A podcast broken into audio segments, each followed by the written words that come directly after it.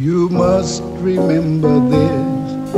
A kiss is just a kiss. A sigh is just a sigh. The fundamental things apply as time goes by. Olá pessoal, sejam bem-vindos ao podcast Cinema em Cena. Esta é a nossa edição de número 144, mais um episódio da série Grandes Filmes. Neste programa vamos falar sobre o clássico Casablanca de 1942, filme dirigido por Michael Curtiz, estrelado por Humphrey Bogart, Ingrid Bergman. Eu sempre fico tentando falar o Dooley Wilson, mas como ele não tá no cartaz, né, mano? Não tá, né? Porque é negro. É. Eu acabo vendo o nome dele aqui por último. Claude Rains, Claude Rains, né? Conrad Veidt.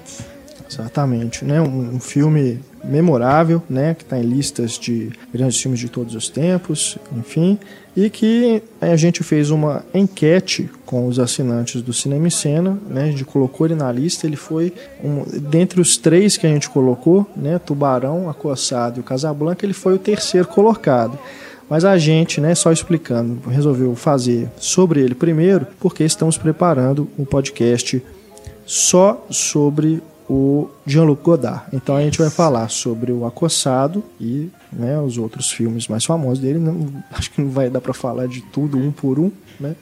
Mas aproveitando inclusive a estreia do mais recente longa dele, o Adeus à Linguagem, a gente vai falar sobre a filmografia dele. A gente decidiu passar essa pauta um pouquinho mais para frente. Então, fãs de Godard, né, fãs da novela Vague, aguardem que vai valer a pena.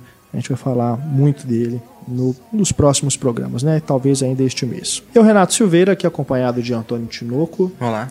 E Stefânia Amaral, Olá. da equipe Cinema em Cena. E mais uma vez conosco, Ana Lúcia Andrade, Oi. professora de cinema do, da Escola de Belas Artes da UFMG. Mais uma vez conosco, ela que já esteve em quase todos, né, da série Grandes Filmes, os grandes Sim. diretores também. É sempre um prazer a gente receber a Ana aqui e os ouvintes também, eu sei que ficam muito felizes quando ela participa.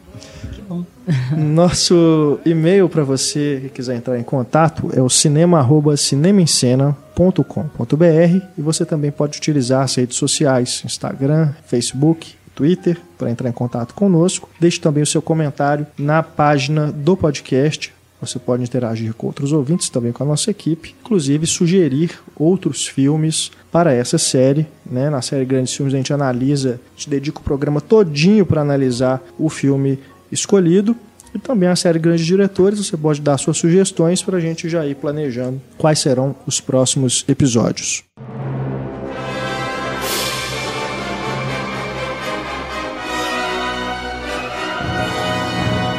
Começando então o nosso debate sobre Casablanca, fazendo primeiro uma contextualização sobre o filme, né, sobre a produção, antes de a gente entrar na análise mais detalhada. Esse filme, lançado em 1942, ele que é baseado em uma peça que até então nunca havia sido encenada, chamada Everybody Comes to Ricky's, de Murray Burnett e Joan Allison. Essa peça foi adquirida pelo produtor Hal Wallis, né, e em seguida foi ah, adaptada por vários roteiristas, né, se não me engano, tem quatro, cinco roteiristas. É, o produtor também interferiu, o diretor, né, o Michael Curtiz, que veio depois, também mexeu no, no roteiro. Enfim, é, depois que esse filme se tornou famoso, fez sucesso, a peça foi, enfim, levada ao teatro, mas, segundo relatos que eu colhi, não, não fez um sucesso, né? Já, já seria algo totalmente diferente. O encanto mesmo está no filme,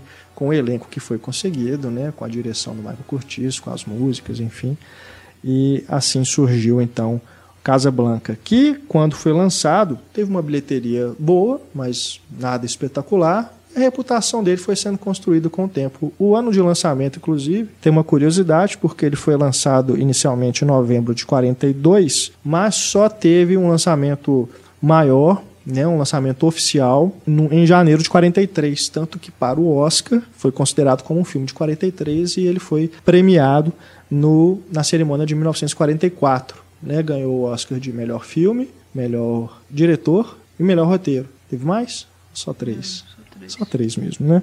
O Michael Curtis, que chegou à direção do Casablanca é, como um substituto do William Wheeler, que seria a escolha inicial do produtor. Ele não pôde realizar o projeto. O Michael Curtis era amigo pessoal do Raul Wallace e então surgiu essa parceria que rendeu o Casablanca. Lembrando que o Michael Curtis vem de uma carreira extensa, né? enorme. Ele é um diretor húngaro que já trabalhava com cinema lá antes de se mudar para os Estados Unidos em 26, 1926, quando ele foi arrumou um contrato com a Warner e trabalhava desde o cinema mudo, então a carreira dele tem assim mais de 100 créditos. Se você olhar no IMDb, são, se não me engano, 172 créditos, mas ele também tem curta, né, algumas outras trabalhos não creditados. Mas lembrando aqui alguns dos outros principais filmes do Curtis, o Casablanca foi o único pelo qual ele ganhou o Oscar, mas ele foi indicado é, outras quatro vezes é, por filmes como A Canção da Vitória, Anjos de Cara Suja, Quatro Filhas, Capitão Blood, e ele tem também no currículo, por exemplo, Alma em Suplício, né, um filme muito famoso, é, mas eu, inclusive gosto mais do que alguns desses outros pelo qual ele foi indicado. As Aventuras de Robin Hood, né, que é muito bacana também, Natal Branco. Ele dirigiu um remake de O Cantor de Jazz, né? Tem tantos filmes na, na carreira dele. Tem, se você for olhar lá a cronologia, tem dois, três filmes por ano, né? E esses são seriam aí os mais famosos. Tem algum que você tem uma preferência, Ana? Eu sei que o Casablanca te emociona muito, né? Um, um filme que você tem um sentimento especial por ele. Uhum. Mas tem algum outro do Michael Curtis que você gostaria de destacar aí para os ouvintes? Eu sempre relacionei ele aos filmes do Errol Flynn, né? Esses filmes de aventura, né? O Capitão Blood, uhum. o Robin Hood. É, ele fez também a carga da Brigada Ligeira. Isso. Esses filmes dos anos 30, é, até anteriores ao Casablanca, eu até conhecia mais antes, de, quando passava na TV, antes de ver mesmo o Casablanca, né? Então ele era uma espécie de Spielberg da, da época, né, que fazia os filmes de ação, que davam muita bilheteria. Né? E, e, ele ficou mais conhecido pelo Casablanca, que já é, sei lá, o trigésimo, quadragésimo filme dele. Isso é muito maluco, né? O cara é. aprendeu a fazer cinema de um jeito, pela prática mesmo, né? Se a gente pensar, né, de 42 e ele chegou a Hollywood nos anos 20, é. né? Já tinha aí quase 20 anos de carreira só nos Estados Unidos. Fora que ele começou é. nos anos 10. É. Né? Mas eu sei que o, o, Carlos Quintão, que já participou do, do podcast, né? Os ouvintes certamente conhecem. Ele é muito fã também do Curtis, né? Convidamos o Quintão para participar desse podcast, mas infelizmente não houve é, uma coincidência de horários que possibilitasse a presença dele aqui. Mas, né, a gente, em outra ocasião, espera tê-lo aqui para falar sobre é, o Casablanca e outros filmes do Cortis. Né? Pergunta a ele lá no Twitter, né? Se vocês quiserem saber a opinião dele, tudo. Cobrem dele que ele escreva sobre o filme, né? Porque um fazer blog. um grandes diretores dele vai ser difícil. Né? vai ser complicado, né? Tem que ser tantos filmes. igual a gente acha nas biografias, né? A filmografia selecionada. É. Né? É, porque realmente é muita coisa mesmo. O elenco, né, do, do Casa Blanca, que tem né, atores é, emblemáticos, né, o casal principal, principalmente né, a Humphrey Bogart, que já tinha aí uma carreira já estabelecida, vinha de, do sucesso de O Falcão Maltese, uhum. é, ou Relíquia Macabra, né, tem os dois títulos, e o Tesouro de Serra Madre, de Serra Madre. Sierra. Esse, esse, eu acho que, se não me engano, é depois do, é depois? do Casa Blanca. Mas enfim, ele já era, já estava estabelecido, né? Como um, um ator de, de alto nível, né? Do primeiro escalão de Hollywood. E a Ingrid Bergman, é, talvez nem tanto, porque ela veio trabalhar, né? Os filmes do Hitchcock, tudo pelo qual ela é lembrada também, ela fez depois do Casa Blanca, mas uhum. ela também já, já era uma atriz é, reconhecida.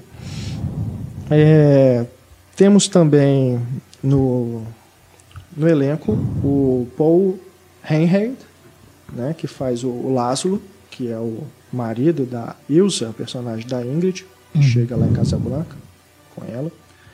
E temos também o Dooley Wilson, que faz o Sam, né, o pianista do restaurante do Cassino, sei lá, do Rick, o personagem do, do Humphrey Bogart. E ainda Claude Rains. Claude Rains, fazendo o Capitão Renault, né, que é o, o policial que é amigo, mas ao mesmo tempo a gente não sabe quais são as intenções É. dele, né? É uma figura meio irônica É. e simpática ao mesmo tempo, né? E ainda o Conrad Veidt, que faz o Major Strasser, né, que chega lá também em Casablanca para querer. O Peter Lorre faz uma pontinha, né? É, ele está atrás do, do o Strasser está atrás do Laszlo, né? Quer que o Aham. Laszlo fique lá ou seja, seja preso, enfim, ele quer estar atrás da cabeça dele. E aí, só para aproveitar, esse é o, é o único furo da história que eu acho. Você quer saber? O cara é um pacifista procurado, ele tá Aham. ali na frente dos nazistas, os nazistas deixam ele de boa ali. Mas enfim, É, licença poética para que o filme aconteça. deve ser o nazista mais diplomático da história do cinema, né? Eles fazem só ali uma É ele é o negociação. sonâmbulo do gabinete do Dr. Caligari. Ai, ai. E é, né, isso, como a, como a Ana já antecipou, é um do, uma das subtramas né, do Casablanca. A trama principal seria realmente o romance do Bogart com a Ingrid Bergman. Né? Eles se reencontram ali em Casablanca, aí há um flashback que mostra como eles se conheceram em Paris e como eles se separaram, para a gente entender né, qual que é essa, essa dor né, que a Ingrid Bergman está carregando e o Bogart também, né, nesse momento em que eles se reencontram, que eles ficam sabendo que um está ali no restaurante, é o dono do restaurante, e que ela está chegando também.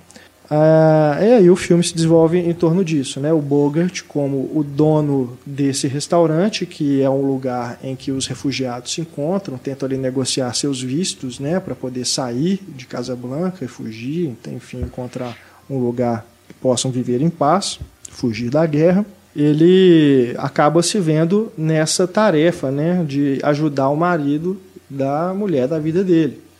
né? Ou se ajudar. É, ou se ajudar, é verdade. Porque já que ele está sendo procurado, ele precisa arrumar os vistos para os dois é, saírem dali, né, a salvo. E tem todo esse jogo político ali dele com o policial, o capitão Renault e o major Strasser. Eu é- acho curioso que você falou do que a dor que eles carregam, né?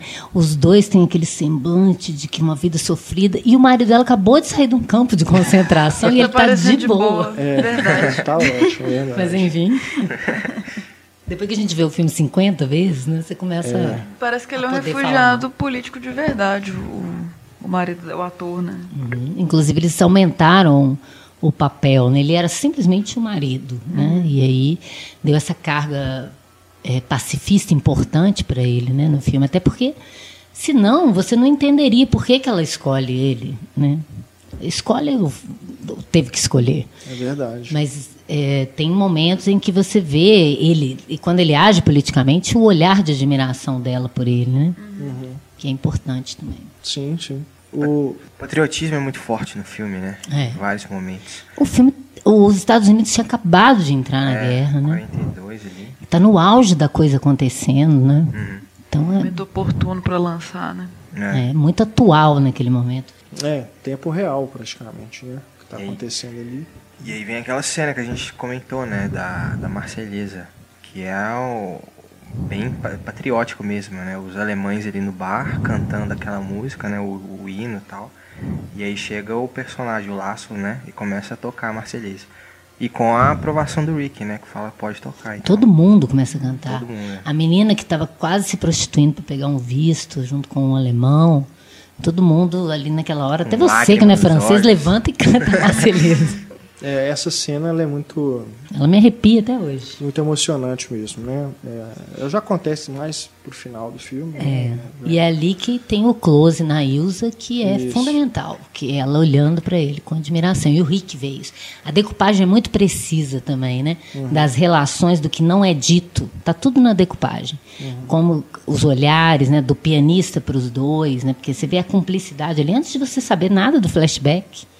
Você constrói essa relação pelos olhares, como a montagem te, te leva. é, Ele conhece ela, ele ficou incomodado, o cara chegou reclamando da música. Enfim, a gente está adiantando a, a história aqui do filme, é, tornando ela não linear, mas Aproveitando. É, não, foi até bom falar do, da Marceleza, porque eu ia falar justamente da trilha sonora, que foi feita pelo Max Steiner, e ele utiliza durante todo o filme variações da Marceleza e de As Time Goes By, que é a música né, famosíssima do...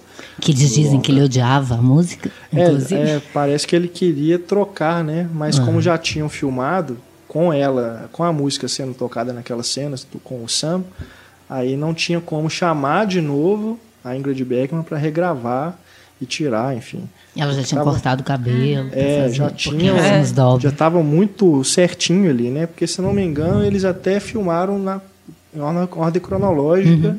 por questões, né, de, de tempo, enfim. O roteiro também estava sendo construído à medida que o filme estava sendo filmado. É verdade. Mas né, a como música a gente encaixa. falou, tem, tem influência de vários nomes, né? São quatro roteiristas, mais o produtor e o E mais próprio dois não Curtis, creditados. né, também mexeram no E improvisações, né? Do Boga, tudo mais. Um monte de coisa misturada que deu o filme. É, mas a, a música encaixa muito bem, né? Desse- de ser As Time Goes By, né? Algo que tava no passado e tal, e realmente que já foi. Eu não sei se não, se não tivesse essa música, esse Casablanca seria tão famoso, não. Não, parece feito para fazer sucesso, a música, inclusive, né? É. Impressionante o cara não gostar, né? Porque ela é fadada, pela, É. pe- pela forma como ela é incluída no filme, ela é fadada a ser imortal. Sim, sim. A música pela- ela é de 31, né? Ela foi escrita, na verdade, para um musical da Broadway chamado Everybody's Welcome.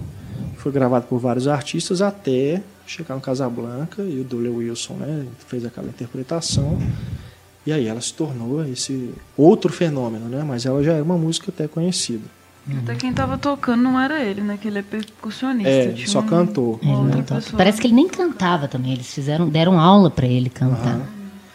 E é curioso que eles não querem que toque a música. Então você fica assim, o que, que tem nessa música? Né? Tipo assim, não, não toca É, não, que vai me lembrar uma coisa é dolorosa. tudo planejado, parecendo, para poder a música ficar marcada. Aham. E a- Impressionante. E a, questão dos cortes, né? Tipo, ele tá tocando, né? Aí o Bogart chega no bar pra impedir, né? Fala, não, eu falei pra você não tocar essa música. quem tá lá? E aí eu- ele corta pra um close na Ingrid Bergman, né? Com lágrimas nos olhos. Muito bem Não, feito. o olhar da. Ingrid Bergman nesse momento que ele toca pela primeira vez, eu, numa boa, acho que é um dos olhares mais tristes É da muito história bom. do cinema, porque é um close assim, você vê que ela tá mergulhada, ela não E tá você ali, sabe o que ela está pensando. Você É. não sabe nada daquela mulher, nada daquela Exato. história, e você lê o pensamento dela. Isso que é um bom ator, né? É, não, é impressionante. É um, um- um plano, uma, uma cena, né? Só um close no rosto dela que é realmente é, muito profundo. Né? O olhar dela ali é muito profundo. Enfim, aí depois né, aí tem essa. É, todo esse fenômeno que se tornou essa música, inclusive virou tema da Warner mesmo, né? Uhum, é verdade. O logotipo da Warner, né, no- nos filmes, ele vem acompanhado de As Time Goes By, de tão famoso que ficou esse, essa música como tema do filme. É, mas é, é o que eu estava falando, o Steiner ele vai utilizando durante todo o filme variações. É, é- é curioso, você pode não perceber assim de primeira vez, depois que você revê o filme, se for prestando atenção, dá pra você, você percebendo variações bem sutis, assim, né? Não é aquela coisa mais lenta, mais rápida, não. É bem sutil, assim. Alguns acordes você reconhece, outros não, enfim. A Marceleza mesmo, a primeira vez que ele é evocado, e eu custei perceber, eu voltei para reconhecer melhor, que é na hora que o sujeito é baleado, né? Uhum. Na, na, na frente daquele. contra a parede que está aquele colaborador é, francês, né? Um, um militar, que eu esqueci o nome, que tá. Tem um cartaz dele, que deve ser uma figura real, é o Philippe Petain, que tem a frase dele falando: cumpro minhas promessas e até as dos outros. Aí o sujeito é baleado sob essa imagem, e aí ele faz uma fusão que vai para a Embaixada da França e aparece o Liberté, Égalité, Sim. Fraternité, e aí toca os acordes. É. né? E essa frase é perfeita, porque ele já coloca a- uma ironia ali, não sei se os Ironia. franceses gostam desse dessa ideia do- de, de tratar a França como se fossem colaboradores dos nazistas, né? É, é não só como alguém que foi invadido. Né? E é aquele, essa frase do cara é perfeita, né? Eu não compro só as minhas promessas, compro as dos outros também. né? Então a Alemanha vem aqui, então vamos fazer o que, que a Alemanha quer. E, e essa parte política do filme, eu estava revendo agora, a gente fica muito centrado no, no romance e ela é muito forte, né? toda essa ironia de guerra contra franceses, alemães, italianos também, que tem umas piadas. Um general italiano que tenta falar e não consegue, os alemães não ouvem ele. Ele passa tentando falar e eles passam direto por ele. Que é uma piada que o Billy Wilder faz também no, nos Cinco Covos no Egito, como se os italianos se aliarem ao, a, aos alemães foram de uma estupidez absurda. Né? E outro também elemento muito importante é a fotografia do Arthur Ederson. Maravilhosa. Maravilhosa, né? com influências do expressionismo, uhum. né? Tem, usa muito, muita sombra. Né? Tem Essa tudo a ver com o. Eu, eu, não sei aqui, não, não anotei se ele já tinha trabalhado com o Curtiz antes, mas ele trabalhou com o Bogart no Falcão Maltese. É engraçado que ninguém fala desse fotógrafo. Né? E assim, é. esse filme é muito forte a fotografia. É, realmente tem cenas ali que composição é, é absurda. Sim, sim, sim. Tem, tem um e a câmera também... em movimento, e aquele tanto de gente. É, não, isso é maravilhoso, né? Ali no, naquela primeira sequência dentro do que ele vai apresentando o restaurante, né, uhum. o, bar ali do Rick, é, vai mostrando os clientes, né, conversando antes até chegar no, no Bogart mesmo. A câmera se movimenta, se vai de um para o outro, né, e outros momentos também do filme, né, uhum. que se uhum. passam ali dentro. Isso é realmente muito impressionante. E também o uso de, de sombra, é, uhum. duas coisas. Silhuetas. Sim, é né, numa cena em que o, o Rick vai pegar um dinheiro no cofre, uhum. e ele sai de quadro e fica só a sombra dele projetada na parede. Uhum. Né? É muito. E essa cena também, ele isso. sai de dentro do cassino, entra no cômodo. Você viu que tem uma parede falsa? Uhum. Não tem parede, na verdade. É. A câmera passa nem vê isso. A segunda vez que eu voltei, ó, mesmo. É. Depois ele corta para o interior lá dentro e é outra sala, se você presta mais atenção. É muito bem, bem feito. Tanto a direção de arte, quanto a montagem e a fotografia estão casadas de uma forma que você acredita que, que aquilo é Casablanca, é. inclusive. Né? E a, a, silhueta do Bogart ela é tão. É tão, tão, tão simétrica, uhum. né? Na, naquele quadramento. iconográfica. É, e eu lembro do. É, é, como se fosse a silhueta do Hitchcock, né? Você reconhece, uhum. né? Só o contorno. Assim, você vê que é sabe verdade. que lógico Isso que você viu um o Bogart antes, também mas. É, a sombra ali é inconfundível. Mesmo. E tem uma outra sombra também sensacional, que é quando a Ilsa e o marido estão negociando a venda daquele anel lá com o símbolo da resistência. E ela fala com ele, cuidado, que o Aí aparece a sombra do Claude Rains entre eles, né? Antes dele surgir. Que ela fala, cuidado. Aí não corta, fala, o que, que foi? E a sombra já está na cena. Aí corta e mostra o Claude Rains chegando. É. E também, é, em vários momentos do filme, você percebe sombras e elementos no próprio cenário de grades. Uhum. Isso. Né? Estão presos ali naquela situação. Nessa intenção. Porque Casablanca da... é uma prisão até que eles consigam ir para algum lugar, né? Uhum. Para tão sonhada América. É, é, um lugar maluco isso, né? Ser um, um, território de esperança e desesperança ao mesmo tempo. É. Né? Que simboliza isso. Uma possibilidade de sair daquele inferno e ao mesmo tempo parece um lugar mítico, né? Tá Aquela coisa seguro, exótica. De certa forma, também, é, né? porque um aquele bar parece que não está tendo guerra. Tirando os militares que entram e saem dali, né? Parecendo que está tudo bem. Estamos uhum. lá no cassino, curtindo a vida, tomando uhum. coquetel de champanhe. É muito legal isso. E, ao mesmo tempo é aquele. É, é, o, o bar, não só Casa Blanca, mas o bar em si, né? Essa, esse, esses refugiados ali, tem todas essas negociatas, não só para conseguir o visto, mas você vê que tem troca de favores sexuais, vendas de joias pessoais, né? Pessoa colocando a vida dela ali porque ela está tentando uma vida melhor, ou porque são refugiados, ou judeus, ou, ou da resistência mesmo, né? Como o caso do, do Paul Henry. É, e, e, e, é maluco porque é o momento em que Hollywood está recebendo todos os refugiados do nazismo mesmo. E tá todo mundo ali em Casablanca, né? Você tem o Emil Vampiro de Düsseldorf, você tem o Cesário, do, o pessoal do expressionismo alemão, fora os técnicos também trabalhando, Sim. né? É muito bacana. A Ingrid Bergman, que era sueca, né? Você tem aqui, o que que era a própria Hollywood está ali representada é no filme, né? É, mesmo. Tem razão.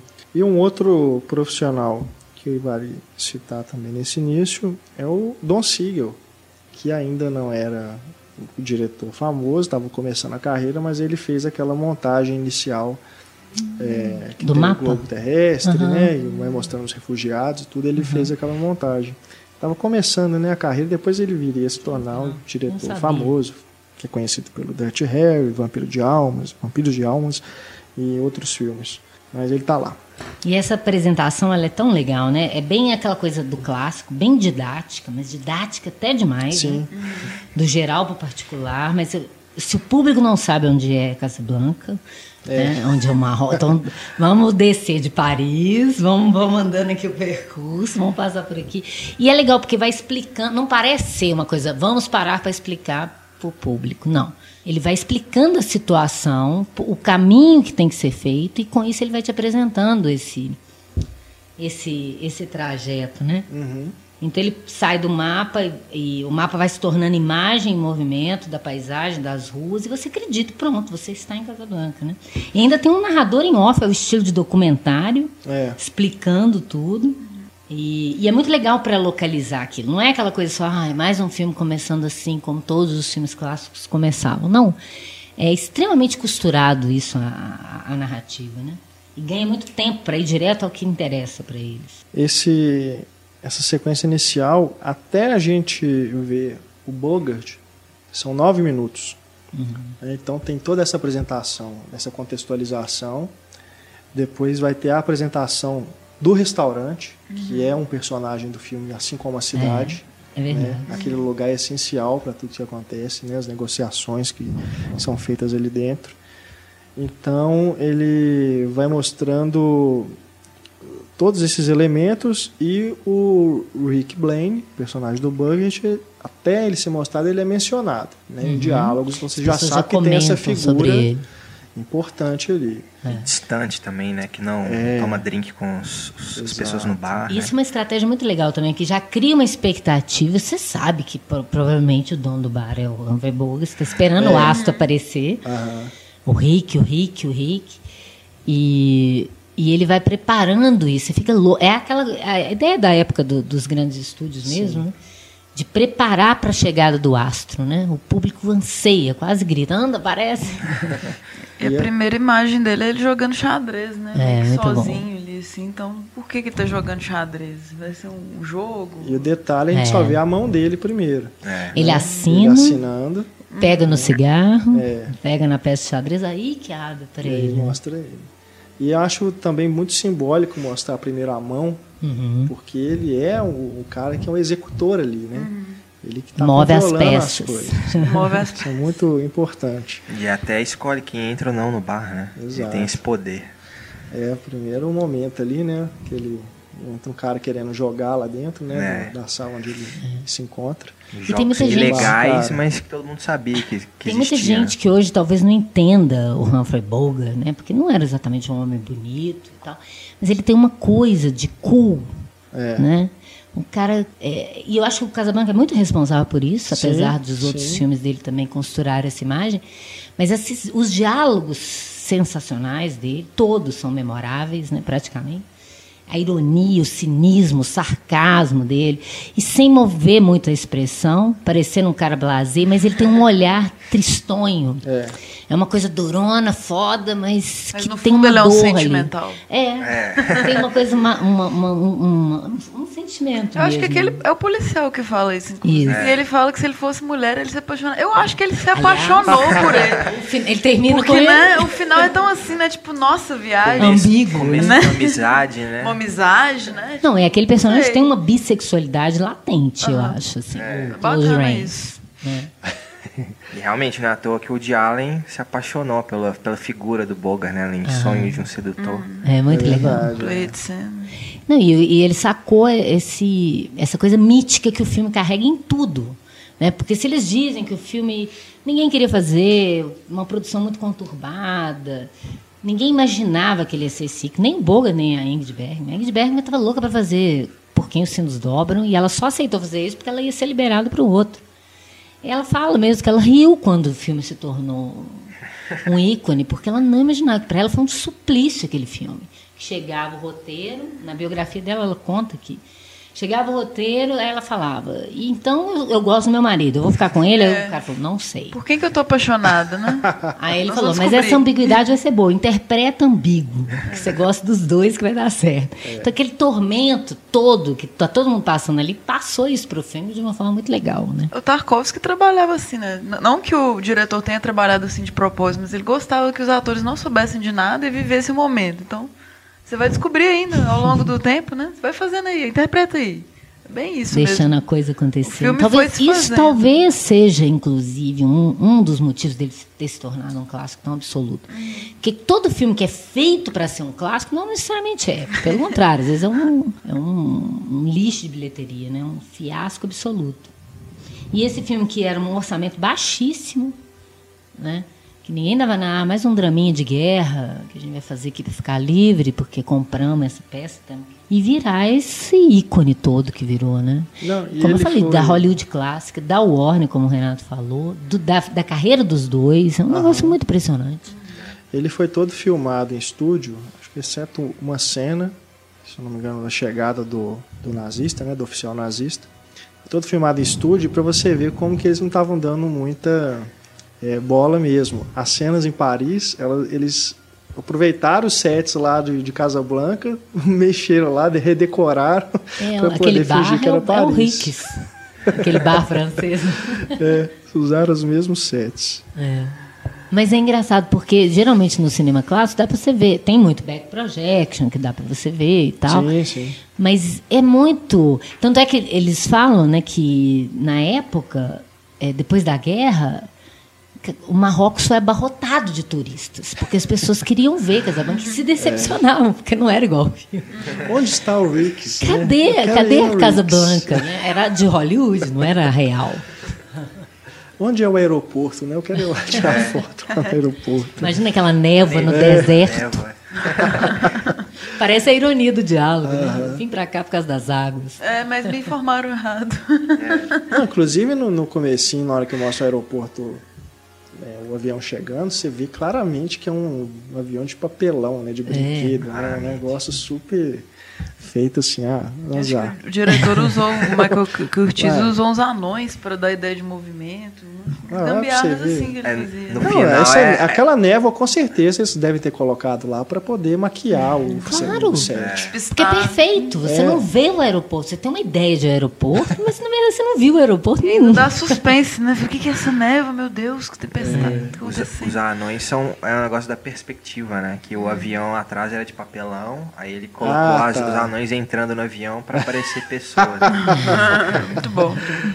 É, é, mas inclusive parece que o final nem seria esse, né, no, no- no aeroporto, não. Ele ia mostrar eles indo pro navio, né, indo pra guerra, assim, para poder É, eles iam filmar se encontrar lá com os aliados e tal. no, no Cidade das Redes, do Otto Friedrich. Ele fala que eles iam filmar, já estavam prontos, tinha um script com dois finais. Eles filmaram esse primeiro, e aí quando ele acabou, o Curtiz acabou, ele falou, não, é esse, não tem o que fazer, não vou nem filmar outro, tá pronto. e aí todo o elenco falou, não, finalmente, é isso mesmo, não tem como terminar de outro jeito. Porque o outro final seria ele ir com a, com a Ilza. Ah, E- a- ali- tá. aliás, a Ilza ficar e o Paul Henreid ir. Entendi. Mas aí você anula o herói, né? É, Vira um herói preocupado consigo mesmo, que não tá nem aí, na- ainda mais naquela época de guerra, porque esse é o grande feito né, dele. Tira o sacrifício, isso. É, isso é muito legal, tipo assim, no meio dessa, dessa coisa, duas figuras não interessam. Interessam o nazismo contra o mundo. Então, isso é maior do que uma historinha de amor. E é surpreendente também, porque acho que ele fala em alguns momentos, eu não me sacrifico por ninguém, ele fala mais de uma vez, assim. É. E você pensa que ele vai realmente com ela mesmo, vai enganar o marido dela e pronto. E por que, que é satisfatório? Por que, que ninguém fica frustrado? Primeiro, por causa disso, porque você dignifica o herói ainda mais. E porque você é, resolve uma frustração que tem no meio, que é a despedida que não ocorreu. Que ele fala, ninguém, ninguém termina um caso de amor com um bilhete. É. Né? E aí você tem a chance de resolver aquela questão. Eu sei que você me ama, mas vamos. É melhor assim. E aí tu- tudo bem, você, você se conforma. Até porque a gente também. A gente vê que o, o Laszlo e a Ilsa realmente se amam, né? Até porque o Laszlo é super compreensível em relação a ela ter ficado com, com outros homens, né? Enquanto ele estava ali no campo de concentração. Você já ela tá tornando ela promíscua. Só ficou com. Não, é sim, é verdade. É. E ela achava que ele tava o morto. Rick-. Igual o Humphrey Ele Bogart, ele fala com pergunta, ela. O Rick que É, fala, é. É. Ele pergunta se ela ficou com outros homens. Ah. E realmente ela ficou só com o Bogart. E porque achava, naquela Que época, ele né, por causa, por Que causa da censura e tal, né? Ela Teve que achar que ele tava Ela é redimida por causa acha- disso. redimida por causa disso, exatamente. E existe uma relação sexual ali consumada, que várias vezes ele faz uma fusão e os dois estão no mesmo lugar em posições diferentes. Mas é, o Código Reis deixa passar porque é muito natural aquilo. E como você não, não sabe que ela, ela, não, ela, ela não sabia se era viúva ou não, então tudo bem, né? Perdoa, né? Mas tem uma outra curiosidade que talvez as pessoas que nos escutam não saibam, é que a grande frase né, do, do Casablanca no final, ela foi escrita pelo produtor, o Howard Howard. Wallace, Que era o cabeça.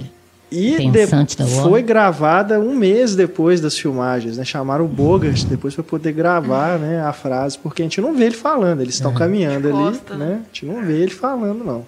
É Então chamaram ele depois para poder gravar a frase que encerra o longa. né? Então eles iam simplesmente sair assim, tipo. Não ia ter uma outra frase. Era uma outra coisa que eles falavam.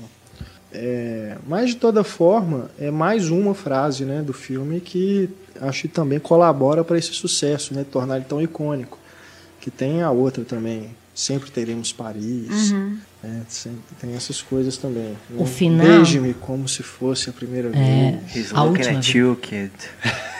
É, e parece que Play It Again Sen, né? Play que é It bem Again, famosa. Na verdade, ela Não fala é Play It Sen. É, Ah, é, é sim, ela sim. não fala o again, É. né? Tem Foi esse... imortalizado isso, Aham, né? Engraçado. O again, né? Porque a gente sabe que é again, mas ela não precisou falar ali. É Tem porque a- depois ele fala, né? Toca de novo, mas não é. É, mas ele não You play for jeito. her, you can't play for me. É, Mas o- não tem o again. De todos os botecos, em todas as cidades no mundo todo, ela entra no meu. É. Tem aquela, tô- de olho em você, garota, né? Tipo assim, que é um improviso dele o mundo também. desmoronando, escolhemos esta hora para nos apaixonar. E tem a, o clichêzão que é até brega hoje, mas que devia ser lindo na época. Ela fala: Isso são os trondos ou é o meu coração? Até eu, até eu acho Jesus. essa um pouco cafona, cara. essa aí essa é doeu. Essa eu falei, não, foi demais pra mim. Não, eu, é eu, o eu vou romantismo que dizer. existia se perdeu, inclusive, com a Segunda Guerra Mundial. As pessoas ficaram mais cínicas depois. né? Tá a transição. Não, me chamem de cínico, de ranzins e tudo, mas aquele flashback, cara, eu nunca engoli aquilo. É lindo! Ah, eu. É lindo, eu fico com corações nos Sério. olhos. Assim. Gente, mas só achei a frase. É, não, aqui. eu admito, assim, é um problema pessoal, é coisa de gosto pessoal mesmo, de não se conectar com aquilo, porque realmente, pra mim, não pedi- precisava nem ter aquela, aquela sequência. Ah, eu gosto. Que é só pra mostrar porque, como que eles se separaram, né? O que é não importante ali é isso. Romance, né? Ficar só no. Não se-. Ah, pois é, aquele, aquele momento do reencontro, né, que você vê o olhar da Ingrid Bergman que eu falei, e como que o, o, o Bogart fica transtornado também, isso ali já me convence, pra mim já basta, sabe? Você ia frustrar o Mas- público se tivesse uma Não, eu né? entendo, eu entendo. Tem que ter o tô, bilhete molhado. eu tô dizendo só As assim, chorão. é só pra mim uma questão subjetiva mesmo, mas eu entendo perfeitamente como que isso é, funciona, né, para as pessoas, e, enfim, nesse sentido que vocês estão falando, né? Mas eu achei a frase final aqui, ó, que em vez de luz, acho que isso é o princípio de uma bela da amizade. Ele ia subornar o Louis para ele deixar eles irem embora, numa boa. Aí ele, fala, ele falava, falaria: Louis, eu devia ter desconfiado de que você ia misturar o seu patriotismo com um pouco de corrupção. que também seria ótimo, né? E menos ambíguo. Mas é, ela é mais difícil, né? Tipo, termina não pesado. ia pegar, assim. né? Não ia É, pegar. termina meio tenso. Essa Sabe outra coisa boa. também que não me convence? É. o Bogart como o, o, o, galã, Galã. romântico. Ah, e tal. É igual no Sabrina, cara. É. Não me convence nunca. Mas Sabrina também é adequado. Eu também tinha um problema, assim, tipo, não, não tem clima entre os dois. Sim. Mas é, é é. adequado pro filme ter esse clima Sim. esquisito, assim. Que você não sabe se aquilo é É. verdadeiro ou não, né? Por quê, né? No Sabrina, é, é, não era nem o ator que o Billy Wilder queria, né? Uhum. E o, o Bogart odiou fazer o filme. ele achou que não tinha nada a ver com ele.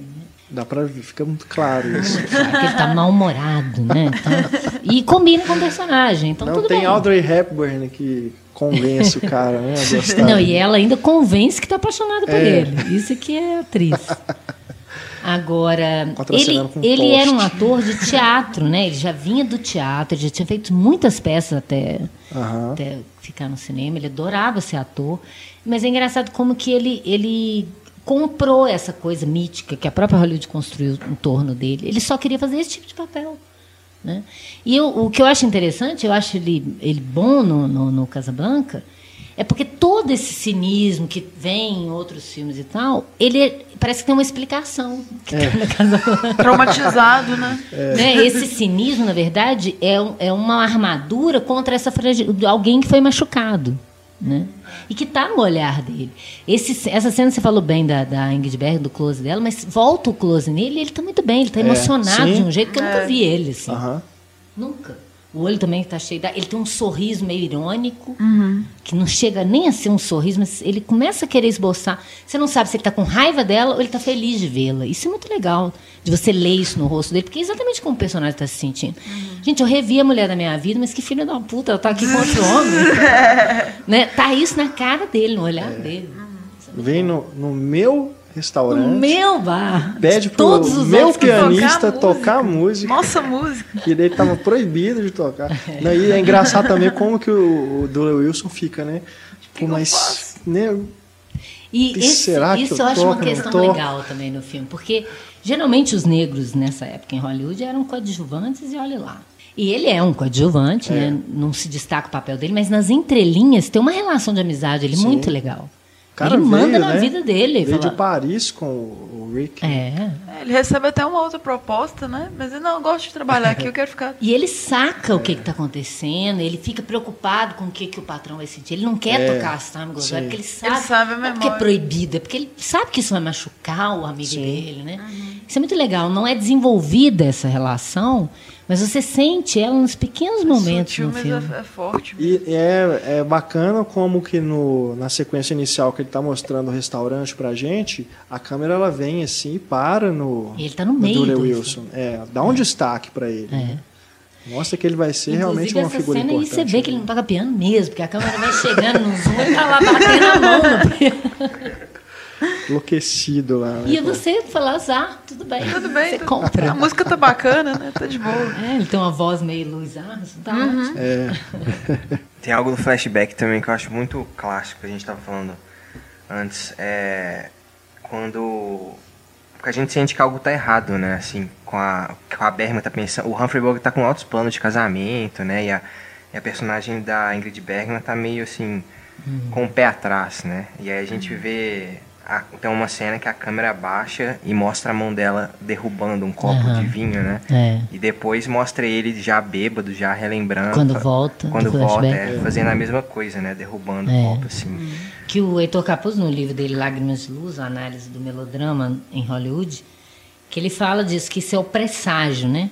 É. Ali você tem um presságio que não vai dar certo. Aí, como ela volta, porque quando volta o flashback, ele, ele derruba de novo, e ele tá no meio da escuridão, ela surge como uma luz, você tem uma esperança, ué, ela tá de volta, quem sabe os dois vão ficar juntos.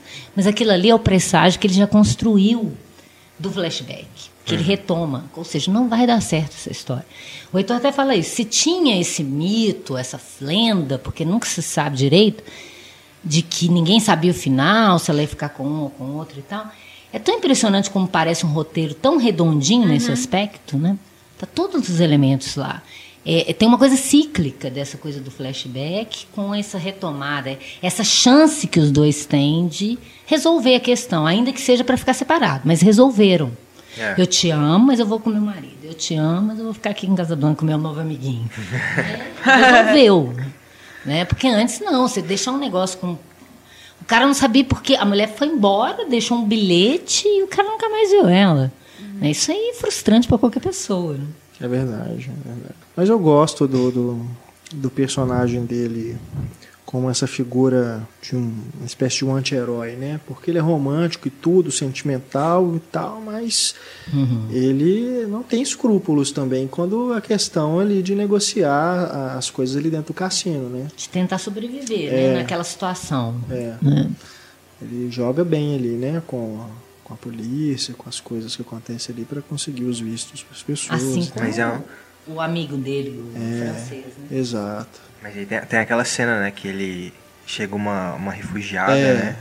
Que pede, fala que tá sem dinheiro pra conseguir o visto e ele meio que vai no cassino com aquela roleta lá toda corrupta, É. né? E consegue o dinheiro pro, pro marido lá dela. Fala o Mas que, que ele tem que fazer. Eu acho que aquela cena é muito legal, porque é ali que se constrói realmente o herói. Que até então, você tá vendo um cara durão, cínico, que se dá bem com, com alemão, com francês, tá preocupado com o dele. E ele até fala isso o tempo todo. Tô preocupado Sim. com a- o meu na reta, não tô preocupado com ninguém, com a guerra, não tem um partido. E é um herói muito ruim esse. Porque é um herói que Egoísta, não né? se coloca. Depois que ele resolve a questão dela, dele com a Ilza, que, ele, que você pensa, inclusive, que ele vai agir de novo em nome dele mesmo, você fala, ah, ele vai pegar o visto para ele e vai fugir com ela. Quer dizer, vai agir como ele agiria com o Rick do início do filme. Mas aí ele vai se tornando um herói. Você vê que todo mundo no bar vem cumprimentar ele. É tipo assim, nossa, ficou bom. Como assim? Você virou um cara massa. A gente viu o que, que você fez. E a menina estava a ponto de se prostituir, né? De ficar com, Com o capitão. É. com o capitão. É. Né? Porque isso está bem claro, né? O Código Reis não fez nada porque não aconteceu nada. Porque está bem claro ali, né? Ela fala, você acha que se uma mulher fizer isso por amor, não contar nunca, o marido entende? Falei, não. É.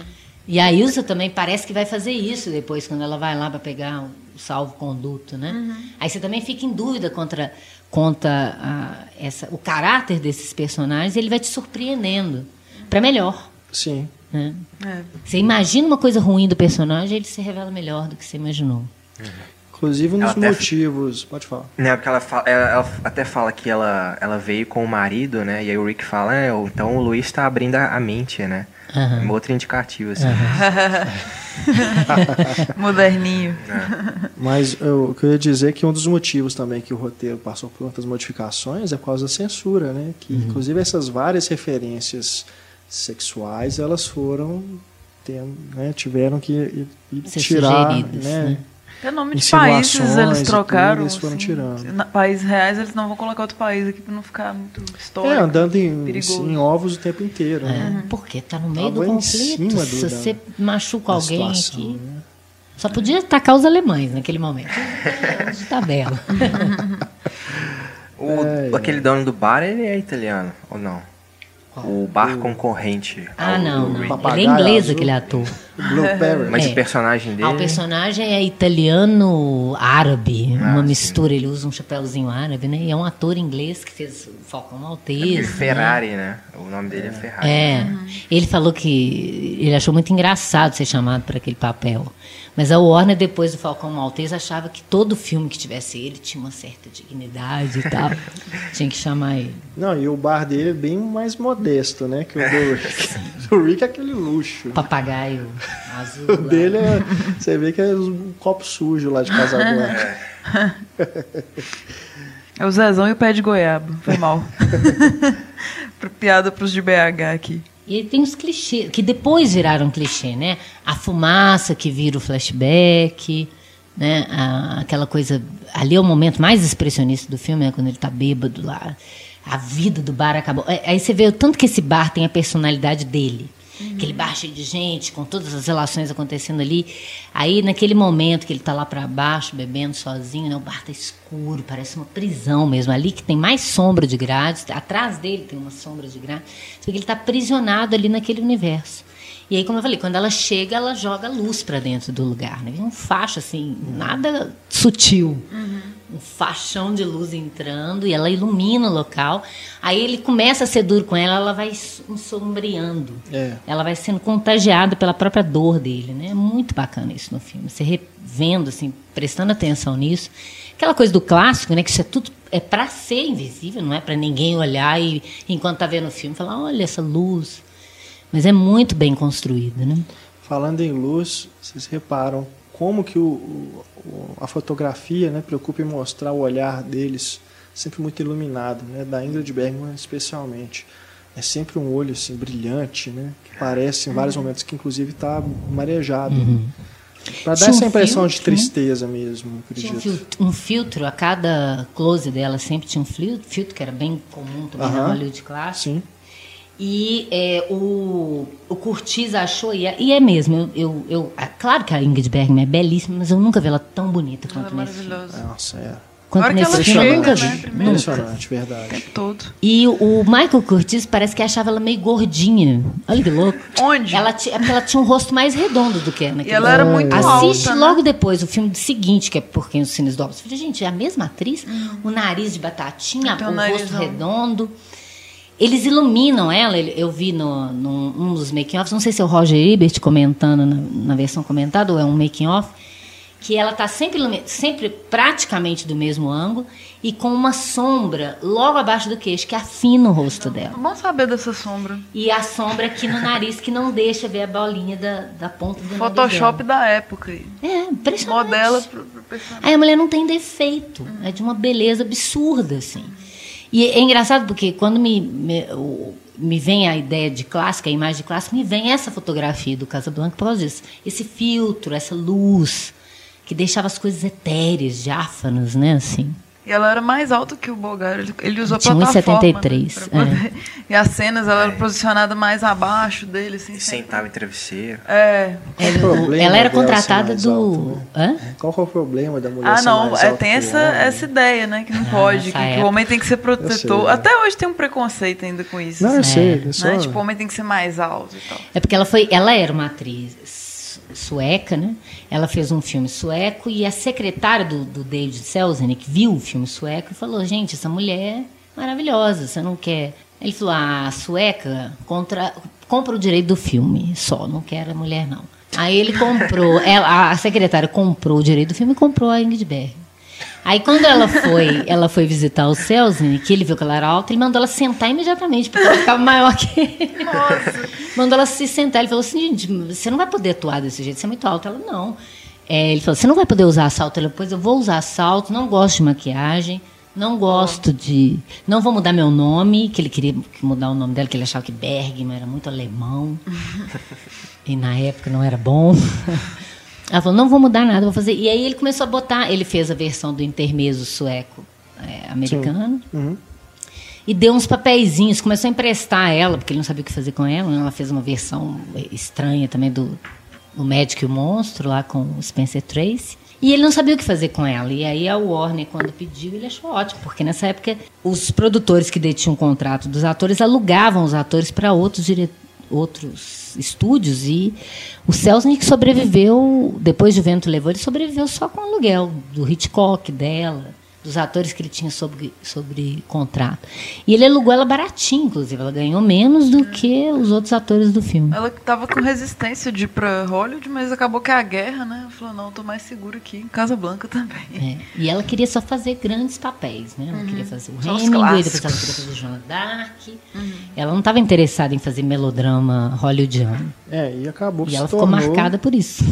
se tornou uma das grandes vencedoras do Oscar. É. né? Três, três estatuetas. Inclusive, eu acho ela é, dos melhores interpretações dela, porque geralmente ela- eu acho ela um tomzinho a mais, assim. No Porquinho se nos dobra, ela tá num exagero, eu acho. Né, no, no que a gente comentou aqui no, sobre o signo de Capricórnio, do Hitchcock. No interlúdio ela tá melhor. É, No interlúdio, no Qual do Batman? Spellbound, ela tá melhor. interlúdio é aquele que ela veio pro Brasil. É. Com Grant. E, o- e o Spellbound é que ela é uma psicóloga lá. É. Eu tô, eu tô fazendo a brincadeira porque ela não veio pro Brasil. Foi o diretor de segunda unidade. que veio. A gente só acha que ela veio. Tudo bem que projeto. Mas ela morreu nova, né? 60 aí? 60 aí. 60 e poucos mesmo. E foi engraçado que no mesmo dia. Tipo, mesmo, 67 mesma anos, data de né? nascimento Câncer dela de é a data de morte. É mesmo. Acho que é dia 29 Nossa, desse mês. Mesma, mesma data. É, nossa, é. No mês. E acaba sendo um, um Muitas grandes, rosto né? diferente também nessa época, divas, né? né? Muito expressivo, uma beleza É, diferente não, é icônico, daquelas né? atrizes. É, eu, eu colocaria junto com o da, da Audrey, né? Nessas fotos que a gente viu. por Uhum. Sim. tudo assim, ah, que os mais reproduzidos, né? E mais principalmente marcantes, nesse filme, como Lembram pra, dessa época.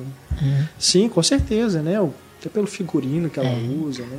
Ela é muito marcante mesmo da época. Qual que é o nome mesmo daquela Acho que o Hitchcock até comentou isso. Tipo, um objeto em cena, mas que não tem muita importância. MacGuffin. Isso. O salvo con conduto, Conduto. seria uma espécie de MacGuffin, Isso, o Roger Ebert fala isso. né? É? É. É porque ele coloca debaixo é ali do piano. desculpa Pra tudo aquilo acontecer, É. e na verdade você mal vê esse salvo-conduto. Só vai aparecer. Assinado pelo De Gaulle. É. Só vai aparecer depois lá no, no final do filme, né? Eles chegam a revistar o bar, mas ninguém encontra. Ele tava debaixo do piano ali É. cima. Ele faz isso num plano sutil, assim, detalhe, né? Se, Uhum. você, não, se você piscar, você não vê onde é que está escondido. Uhum. Agora, essa coisa também do flashback, ele é, o- é um momento. é talvez por isso que soe falso, talvez, para você. Né? Tem aquela coisa da, da Hollywood clássica, que é aqueles popurri de um monte de coisa acontecendo, né? Em, em fusões e tal. Mas é, eu acho que ele quer fazer bem essa, essa, esse contraste do que, que é antes da guerra e do que, que é depois, né? Então fica esse clichê de tudo é iluminado, tudo é feliz, o Humphrey Bogart ri no, no flashback, tudo está iluminado, eles estão vestidos de roupas mais claras, né?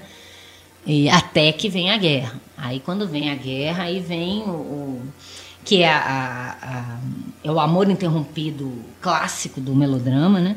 Que é a guerra que vem separar o casal. Ela de vestido azul, né? Ah, vou É. guardar o vestido pra depois e tal. E a gente sabe disso no preto e branco por causa da fala também, que é outra Só por fala causa emblemática. Né? Então tem os espaços muito abertos, mesmo eu, fa- eu falei brincando que eu- é o mesmo restaurante, mas é um- ele tem um pé direito muito mais alto do francês. Por quê? No outro ele mostra só teto, a lá Cidadão Kane, porque oprime os personagens ali dentro. Fica aquele tanto de gente ali naquele espaço cheio de teto, assim, tudo obscuro, cheio de sombra, né? Para mostrar que a guerra é, modificou esse, esse, esse cenário, né?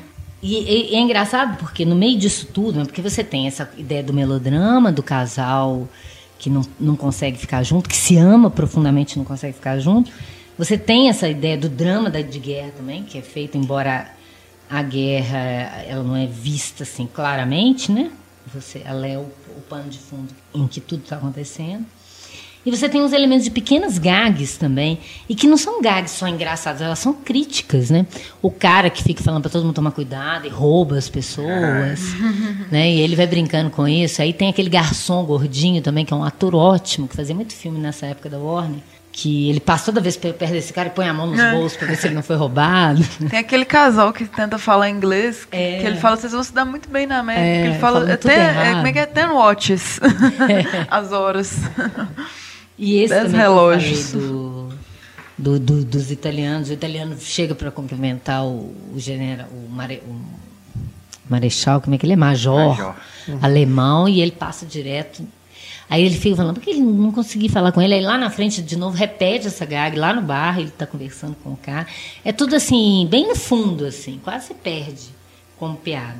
Mas eu acho maluco isso, porque por mais que ele seja um exemplar bem classicão, e, e- e as pessoas falam, ah, o filme tem muito clichê, eu acho que ele também modificou é, muito da estrutura que era comum até então. Né? Ele renovou os clichês. Então, por isso que ele talvez pareça um clichê tão grande hoje, porque tudo saiu dali. Tudo que hoje a gente conhece como clichê saiu dali. Não, é, inclusive eu acho que isso é, me prejudica até por essa. Por Eu já ter uma, quando eu vi Casablanca a primeira vez, eu já estava com a visão contaminada por Aham. esses clichês, entendeu? É aquilo que a gente já discutiu aqui em relação a outros clássicos, né? Que às vezes as pessoas veem hoje sem ter esse, essa contextualização e assim, ah, mas né, como que isso É. fez sucesso, né? Por que, que esse filme é tão famoso, né? Eu já vi isso tantas vezes, né? Mas não lembra que aquilo ali foi Aí veio então pensando nisso. Olha, é. por isso que eu já vi isso tantas vezes. Está tudo aí nesse É, filme. mas Se como coloca em o- 42, né? É, Isso e, no e o. Casablanca tem essa fama toda. Quando eu vi a primeira vez, eu não tinha nem essa preocupação assim que que é histórica, né, é. enciclopédica assim, em relação ao filme. Então, acho que desde a primeira vez que eu tenho essa birra com o filme de não entender exatamente por que, que ele né, tem esse, Apelo. esse apelo. Ah, eu acho Não, mas, mas em relação, assim, a, como a gente faz aqui para os filmes desse podcast, né, desse, dessa série, a gente analisa as cenas e tudo, você vai percebendo, claro que tem elementos ali muito bacanas, né, e sem dúvida que é um filme muito bom. E assim, também falando, o Peter Bogdanovich fala, né, que depois de 1941 todo filme tenta imitar o Cidadão Kane, de algum modo, né? E, e, ele tem uma, uma, câmera também que eu não sei se o Quintão tivesse aqui ele poderia elucidar mais, como grande fã do Curtis que ele é, conhece bem mais que eu, mas é, eu não, não, me lembro de ter visto uma câmera tão ágil dentro dos ambientes assim. Verdade. No filme dele. Essa câmera que vai entrando e vai dando zoom, é e vai procurando o teto e vai e, e, eu falei que a decupagem é muito bem feita, mas ele tem momentos de quatro pessoas contracenando, sem cortes, assim, que era, é bem Orson Welles, aquela coisa de. Tem a decupagem no momento preciso para evidenciar as relações, mas tem muitos planos com muita gente em cena, com muita coisa acontecendo, que se você perder uma troca de olhar, se não tiver decupado, você não entende o que está acontecendo. Né? É essa coisa de mostrar o teto, né, de essa iluminação bem marcante, né, que, que o, o Bogdanovich fala que todos os filmes começaram a preocupar mais com isso. O próprio Hitchcock, a gente já comentou aqui, o primeiro filme depois dele, do, depois do Kane, do Hitchcock, é cheio dessas características, Sim. como nunca antes ele usou. Uhum. E os, os outros personagens coadjuvantes que têm é, papéis até menores, eles também ganham é, uma importância uhum. e com certeza devido a esse trabalho também ali dentro do, do cassino, né? De poder ter essa mobilidade e filmar cada um. Tem o, aquela namorada do, do Rick, né? Que está uhum. ali no começo do filme conversando com o atendente do bar, o balconista, né? né? É, o casal, né? De refugiados que a gente falou. Tem também o, o Gart, né, que é o que o Peter Lorre. é preso, né, logo no início. É, enfim, preso então, e morto, né? É, exato. A polícia vai lá com uma atração, inclusive, né, para os é. clientes, né? Você, ah, vamos fazer uma uma operação policial aqui para né, para é, chamar mais. Né? Ele, é, ele é preso, aí tudo volta à normalidade, né? Como é. se fosse algo comum. Podem continuar bebendo aí, tá de boa, tá limpo. E aí depois o, o Luiz fala que tá decidindo se vai colocar né, suicídio é. ou fuga, acho que na. É, Mas e depois fala que ele tava morto. Né? É. Exato. Não, eles trocam tiros na porta do restaurante, tipo, é. não pega ninguém que tá ali atrás. Cheio de bata lotado, cara. Isso tem um tiroteio como se fosse uma coisa normal. Mas é, é bacana, né? É, ele povoar o filme com essas outras figuras, né? Não ficar é. somente nos principais. Enriquece, com certeza, o roteiro. Lembrei de outra frase boa também, que é que ele fala, de onde você é? Ele sou um bêbado. Ele fala, ah, um cidadão do mundo. é. Eu gosto da, dela apontando a arma, né? E é. não conseguindo atirar. E aí ele, ele fala que é ela fala assim: houve um tempo que nos amava, se aqueles dias significam algo para você, né? Então me entrego o salvo-conduto. Aí ele fala: não mencionaria Paris se fosse você, é falta de talento para vendas. é muito bom. É, é. Impressionante, parece tudo uma coxa de clichê, né? Esses, esses diálogos. E funciona muito bem no filme ainda, eu acho. É aquilo que a gente fala, né? Tem filmes que não apresenta exatamente nada novo, mas trabalha aquilo de uma forma, né? O conjunto é trabalhado de uma forma tão orgânica, né? Tão bem amarrada que aí fica bom, uhum. né? Você não precisa exatamente ter uma coisa original, aprofundada. Uhum. Eu acho sabe que tem, orga tem saber organizar aquilo de uma forma, né? Nova, você consegue dar um outro sentido para aquilo. E tem uns cuidados, igual eu falei, essa coisa de que é, era do cinema clássico, né? Mas que eu acho que é muito eficaz até hoje, né? Essa expectativa para a apresentação do herói, essa coisa de deixar o espectador em suspense. Mas o que aconteceu? Você sabe que aconteceu alguma coisa, mas você não sabe ainda, você fica esperando aquela informação vir, que você já está construindo ela um pouco, né? Pelas pistas dadas pelo filme. Então você tem uma ilusão de participação que é bem interessante, porque você acha que você conhece aquela história que ainda não foi te revelada. Então você se sente muito próximo daqueles personagens, daquela história, é, inconscientemente, né? E essa coisa de é, esse caráter dúbio do herói, né? Que, que, você não sabe qual é, parece um herói, mas não é. E nesse sentido foi muito bom ter sido Humphrey Bogart por ele vir dos filmes no ar. Essa coisa que já é típica do anti-herói dúbio, do, do, do, detetive no ar, né? E que ele carrega isso, então você imagina, ah, ele vai ser o Sam Spade, ele vai ser cínico, vai cuspir na mulher no final e vai mandar ela se ferrar. E não, ele faz isso por um bem maior, não é nem, por ele, não é nem pelo marido, nem por ela, nem por ele, é pelo mundo que tem que se ver livre do nazismo. E eu acho que por isso que a cena da Marcelisa é tão importante. Porque aquilo ali é emblemático, é a forma de concretizar, porque você fica ouvindo falar que o cara é um pacifista, que ele é importante, o cara veste branco. Tá, mas e o que, que, ele faz? Por que ele está importante? Aí, naquele momento, ele passar por cima da cantoria alemã, pegando o pé da letra o que ele faz, parece nada, ele só cantou a Marselhesa. Mas comandar aquilo e fazer todo mundo cantar o hino, você vê a importância dele como um líder é. revolucionário. É Inspirar Aquilo é sensacional. É. Ali é uma forma bem cinematográfica de te mostrar uma coisa que num livro você levaria páginas e páginas para descrever e explicar, né? Ele é bem a construção cinematográfica. Você cria uma cena apoteótica que te diz tudo daquele personagem, daquela situação. E aí você mostra ela olhando admirada, mostra o Humphrey Bogart olhando admirado, uhum. e aí você, pronto, comprou. Aí você vê que esse. Eu não posso agir em, em meu próprio nome. Não posso, uhum. não que herói que eu vou ser. É. Ele joga por, por terra tudo aquilo que foi construído. E aí ele deixa até o último momento esse, o espectador nesse suspense. Quem que, como é que vai ser? Ele vai com ela, não vai? Hoje, como eu falei, já virou clichê, né? O, o próprio o Allen que você citou no Sonhos copia isso, né? Você vê que aquilo é o quê? 72, né? Os Sonhos de um Sedutor. Que você imagina que tinha quantos anos o filme? 30 anos naquela época. Já era aquele coisa do imaginário do cinéfilo americano representado ali pelo, pelo Woody Allen que sabe as falas de cor, que conhece tudo, que e que agora, mais não sei quantos anos depois, mas 40. Uhum. É. Puxa vida. e continua ainda e com continua. essa áurea. Um negócio muito impressionante, né? É. E ele virou um registro mesmo de uma época, dessa época dourada de Hollywood, né? Se as pessoas têm preguiça, viu o Roger Ebert falando na, nos comentários, filme, ele fala que tem gente que tem, às vezes ele convive com gente geração mais nova, que tem preguiça de filme antigo, filme preto e branco, filme que não parece real.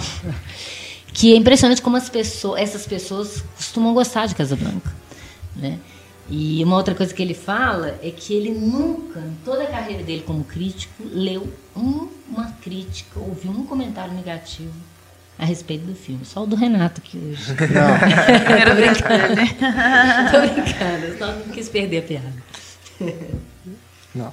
Mas tem, tem, alguns assim que não gostam muito, que falam que é romance barato, assim, tem alguns críticos mais recentes, assim. Uhum. Deve ter sido depois que ele morreu. Possivelmente, né? Mas tem uma, uma, coisa legal também que. Acho muito não... bem construído muito. os personagens, as relações, porque é tudo, como eu falei, te dá pistas. Uhum. Ele não te dá nada completo, profundamente. Mas você é capaz de, preencher as entrelinhas. Uhum. E a gente não vê um gênero só bem definido, assim, né? Um suspense, mas é um romance também, uhum. guerra. O que mais? Tem alívio é cômico. É inovador, né? né? Mas na época do clássico, essa uhum. mistura é muito impressionante. Ele vai abrir brecha para muita coisa. Na minha aula de, de, de, de, cinema clássico, eu falo isso, que vem falar que quebrou-se o clássico com a novela vague. O próprio cinema clássico veio se. Não, não sei se romper ou quebrar, nunca gosto desse termo, mas vem testando esses limites. Até onde a gente pode modificar essa fórmula e, e melhorar ela, né? Isso em 42, que é o auge do classicismo no cinema americano. Quer dizer, a coisa. Começou em 39 esse classicismo absoluto, em 42 já tem alguém quebrando isso, hum. quebrando ou aperfeiçoando a matriz, né? No Acossado, Godard brinca um pouco com essa imagem do, do Bogart, do né? Bogart. Com é. o, Jean, o personagem de Jean Paul Belmondo. Belmondo. É. Com certeza. Ah, os franceses são apaixonados pelos filmes no ar, né? Pela Hollywood clássica, de uma forma geral. É. Ah, esse filme, ele ganhou uma versão restaurada em, com master em 4K, que tá assim, realmente maravilhosa a transferência. Tem uma versão colorida, né? Aí, Ai, nós temos que falar sobre já isso. Crime é um do tópico século. à parte. né? Essa versão que eu estou falando do, do Blu-ray tá maravilhosa. É daqueles que parece que o filme foi feito ontem. Não, a do DVD tá restaurado já está incrível. Linda. Imagina essa do Blu-ray. Eu não sei, ele já passou no no Cinemark, nessa mostra aí que Acho eles que fazem? não, não passou não. Porque é um que, que ver no, telão, né? Deve ser bom Muita- mesmo. Vai lotar, né? Tem uns filmes. Não são todas as sessões que eles fazem que E o lotam, preto não. e branco, né? Ele é Mas muito bom essa é pra uma que eu acho que lotaria. conserva muito bem, né? O preto e branco. É. Quando você restaura, fica melhor do que o colorido. Sobre essa questão, né? isso foi nos anos 80, né?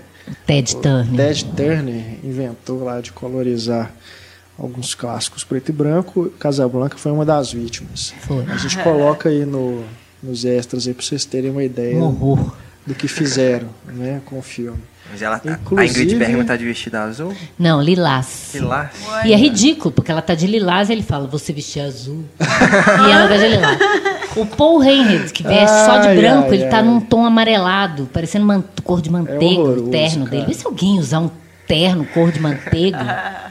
Né, o cara é pacifista, então vão colocar ele de branco. Aí eles botam amarelo quando colorem, gente. Não faz o menor sentido. Não, é. Não coloriram coisa- filmes Você no lembra que ar, passava não, né? esses filmes colorizados sei, na TV, não sei na Band? exatamente, lembro. Que era Bandeirantes na época. Sim. Eu tirava a cor pra assistir.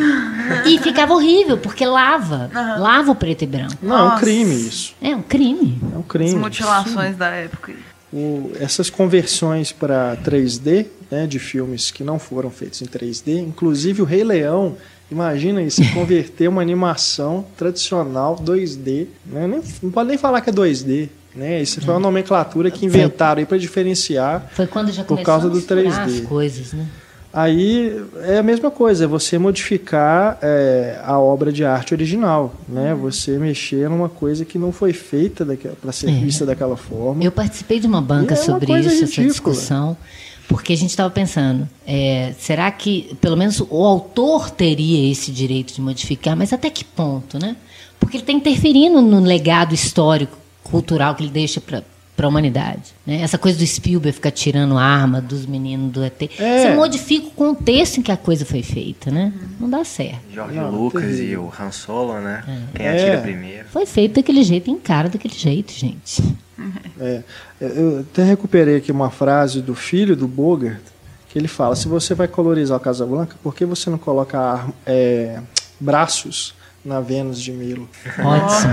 Não Ótimo. é cara. isso. Você vai, vai querer mexer numa coisa, completar como se estivesse faltando alguma coisa. Faz sentido, É. né? Só pela e não questão. seria isso que atrairia as novas gerações. É, não. É, é o, que atrai é a educação. é o fascínio né, com a tecnologia, né? Aí começa a permitir esse tipo de É. E é isso que tá. Por isso que eu acho muito legal a gente levantar a bola desses. Não só os filmes mais novos, mas também desses clássicos. Porque eu fico pensando. Eu assisti Casablanca na TV, hoje em dia não passa mais. Então É. você tem gerações que vai crescendo, sabendo. É filme muito antigo, muito velho. É, até um tempo ele foi um dos filmes mais transmitidos né, na TV é. televisão nos Estados Unidos. E não passa mais. Eu não sei se as pessoas procuram para baixar. Então eu acho legal a gente É. começar a levantar isso, que as pessoas têm que conhecer a história, né? Quando você conhe... Quanto mais coisas, eu sempre falo isso, quanto mais coisas você conhece, mais associações, mais análise você é capaz de fazer de tudo. Com certeza. Né? Então, e é importante conhecer. Você pode até não gostar e dar do contra, porque todo mundo. Porque tem gente que é assim, né? É. Só porque todo mundo fala que é bom, aí não gosta. É verdade. Mainstream. Mas, mas conhecer, saber o que, que, por que será, ou ver com seus próprios olhos o que, que seria um clássico, por que, que esse filme é tão importante, até para discordar se quiser. Claro. Mas conhecendo, Claro. né? Tem gente que não viu, não gostou e não quer saber. É, tem preguiça, né? Fazer o registro aqui também das é, é, derivações né, do clássico. Tem duas séries de TV, uma em 55 e outra de 83, que contam a história do Rick antes de chegar a Casablanca. Prelúdio. A de 83 tem o David Soul com, no papel do Rick. Cadê o Rei Liotta, cara. Rei Liotta. Idiota. Como o Sasha, que é o cara do bar, né? O atendente. Ele ganha um papel assim, né? O russo, né? Maior. E o Scatman Crothers como o Sam, Ah, mais velho. Né? Do Quer dizer, Iluminado. que não faz sentido, porque como que ele é amigo o. Sam ele é mais novo no Casablanca. Se o Story se passa antes, como que ele tá mais velho? Né? É mesmo. E tem uma continuação também, um projeto de uma continuação que está engavetado, nunca foi para frente, mas que no Cinema em Cena a gente fazia notícia quando surgia, né? Essas, quando voltavam a falar, né? Que estavam tentando fazer. Chama-se Return to Casablanca.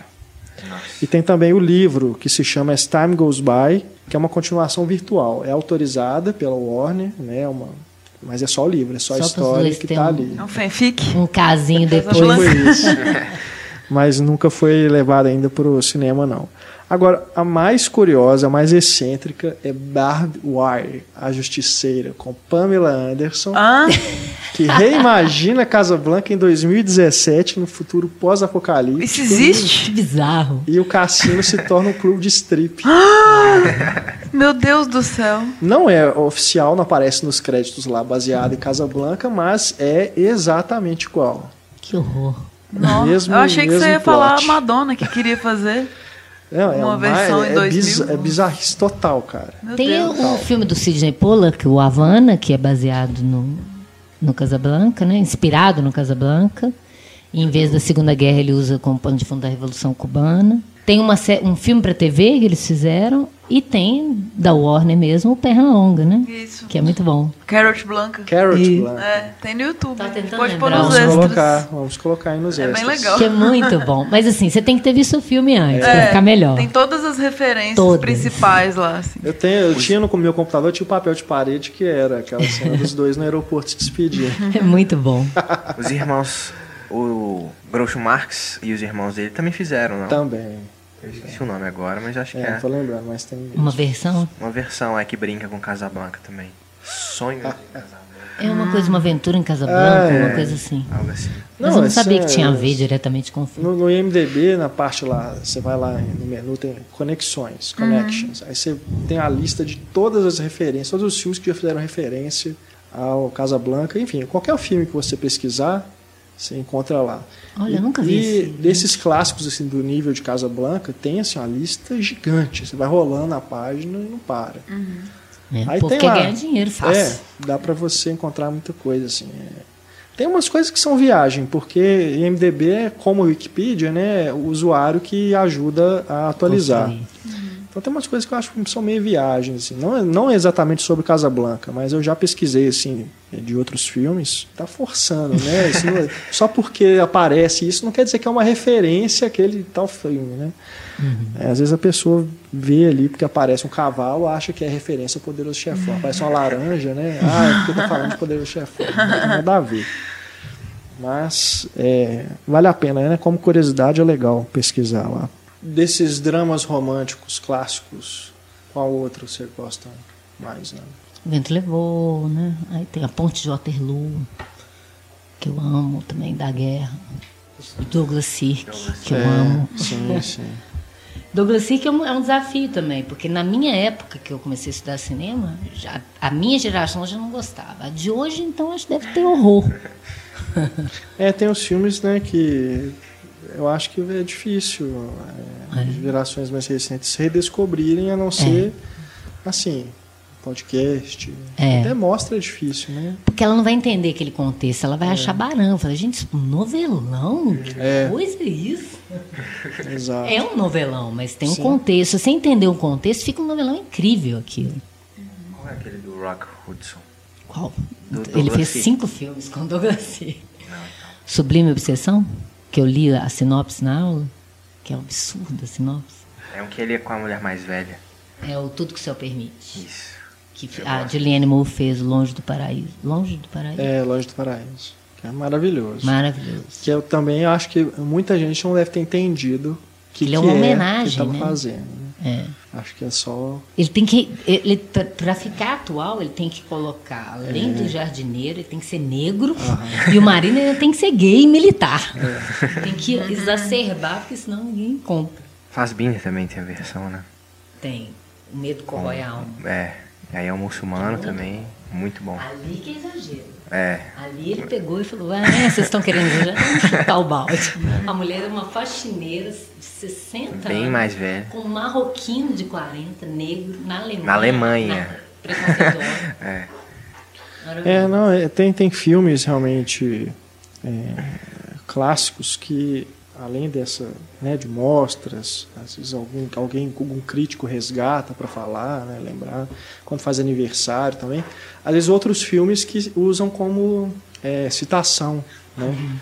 Eu me lembro que eu fui procurar o Tarde Demais para Esquecer por causa do Sintonia de Amor. Que tem, né? Aham, aquela que ela cena fala. no alto do Empire State, né? e foi que eu fui procurar também. Então, é, acontece isso, né? Filmes que fazem Uhum. uma citação a um clássico e tal, e as pessoas que se interessam, Não, eu- que gostaram muito do filme, né? Querem saber qual é aquele outro. né? Eu vi a Tarde Mais para Esquecer na sessão da tarde. né? E já adorava o filme e tal. E aí, quando começou a sair DVD, saiu a primeira versão, que é dos anos 30.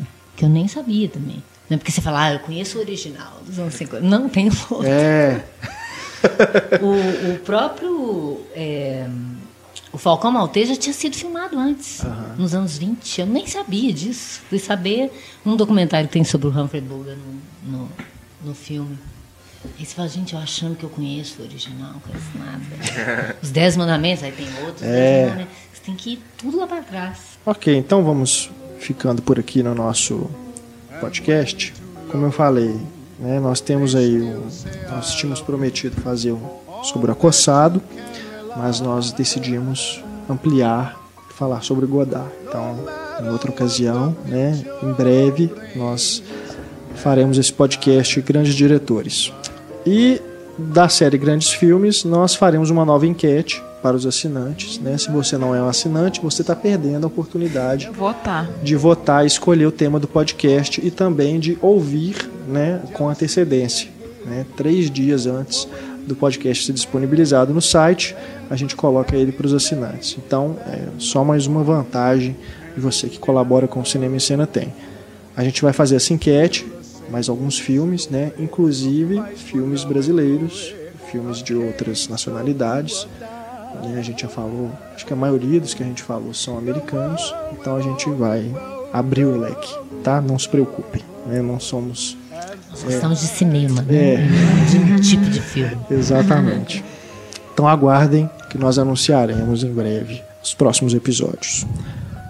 Antônio e Stefânia, muito obrigado mais uma vez Valeu. pela Valeu. presença. Ana Lúcia, Sempre um prazer. fundamental sua presença aqui no nosso programa, né? Sem- sempre trazendo esse olhar é, De cinéfilo cinéfilo, né? Exato, né? E, e todo esse conhecimento, né?